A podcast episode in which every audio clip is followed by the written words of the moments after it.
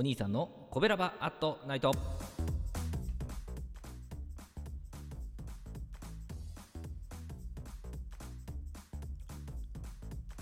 はい皆さんこんばんは。コベラバラジオ部のお兄さんでございます。コベラバラジオ部とは神戸が好きで音声配信が好きな神戸ラバが集まる大人の部活動。そのコベラバラジオ部の活動として配信しているのがコベラバアットナイトでございます。毎日20時55分から5分間各曜日の担当パーソナリティがさまざまな切り口で神戸の魅力を発信しております。水曜日は私お兄さんがグルメで神戸の魅力を発信しておりますと、えー、本日はですね自分専用の鉄板でハンバーグと牛タンを焼く神戸赤富士山をご紹介いたします、え、場所はですね JR 阪急三宮駅からですね、まあ、徒歩10分以内で行けるところですねはい、トアロードと呼ばれる道の沿いにありますねえ。9月23日にオープンしたばかりのお店でですね、ランチタイムにお邪魔したんですけど、1時過ぎて行ったんですけど、まだ並んでましたね。まあ、そろそろ自分の番かなっていうところでこう食券を買って入るスタイルなんですけどね。ま黒毛和牛を使った赤富士ハンバーグステーキ、神戸牛の赤富士ハンバーグステーキ、特上霜降り牛タンステーキ、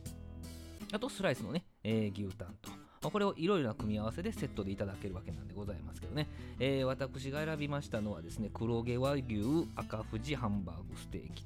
牛タンというやつでしたね。ハンバーグは100、170、210とですねグラム数が選べるわけなんですよね。えー、それで牛タンは 60g 固定でしたね。はい。まあ、店内に入りましたらですね、割烹料理屋さんみたいなこう内装でね、一つ一つ、あ一人一人区切ることのできるこうカウンターがあって、着席したら自分専用の四角い鉄板が目の前にあってですね、店員さんがもうハンバーグと、えー、もやしとブロッコリーとかぼちゃをこう鉄板に並べてくれるわけですよ。ここからは自分で焼くわけなんですよ。はい。で、まあ、ハンバーグにはですね、神戸牛の牛脂、油ね、が乗ってて、まあ、甘みとうまみでですねこうコーティングしてくれるわけですよ溶けますからね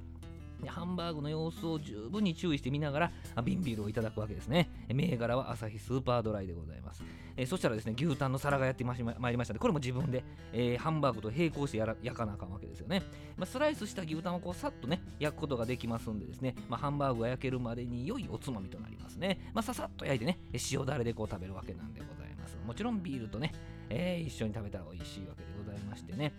でおかわり自由のご飯と味噌汁もこうやってきてね揃ってくるわけでございます。でこのご飯ね店内まあというてもフロアの中になんですけど精米機が置いてあってですね毎朝精米して羽釜で炊いているようなんでございます。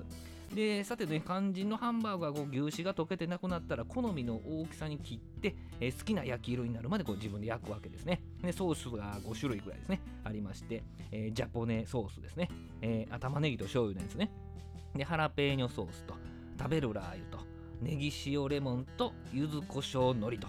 まあ、これはお好みで、まあ、ハンバーグに合わせたりご飯にかけたりしながらこう食べられるわけですね。でジャポネソースはあの鉄板にハンバーグがある時にですね上からジャーッと入れるとですねじわーという良い音と一緒にですね、まあ、こう一度ご飯にこうバーンとバウンドさせてあのハフハフして食べるわけですね。肉のうまみを凝縮したハンバーグでね、まあ、ジューシーというよりボディがこうしっかりしたハンバーグでしたね、えー、ご飯にも合うしソースがまたこれもご飯も合うんでね、まあ、米が進むという恐ろしい展開になってくるわけでございます。で締めにですねハンバーグのひつまぶし、えー、ガーリックチャーハン。TKG ですね、卵かけご飯、この3つの中から選べるわけなんですけども、私はひつまぶしを選びましたね。で、まあ、新たにご飯入れてもらって、で新たにミニハンバーグを焼いてくれるんですよね。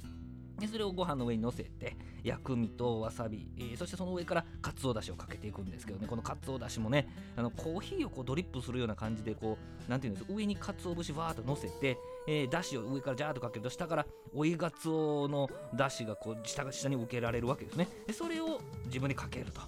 お分かりましたかねこれ。うん文字通り追いがつおだしでございますね。締めまでしっかりご飯4杯いただきましたねえー、本日は9月23日にオープンした神戸赤富士山の紹介でございました。明日20時55分からのコベラバットナイトはなんと400回目の放送でね、えー、赤星さんにバトンを託したいと思います。コベラバットナイト水曜日のお相手はお兄さんでございました。ありがとうございました。この番組は褒める文化を推進するトロフィーの毛利マークの提供でお送りしました。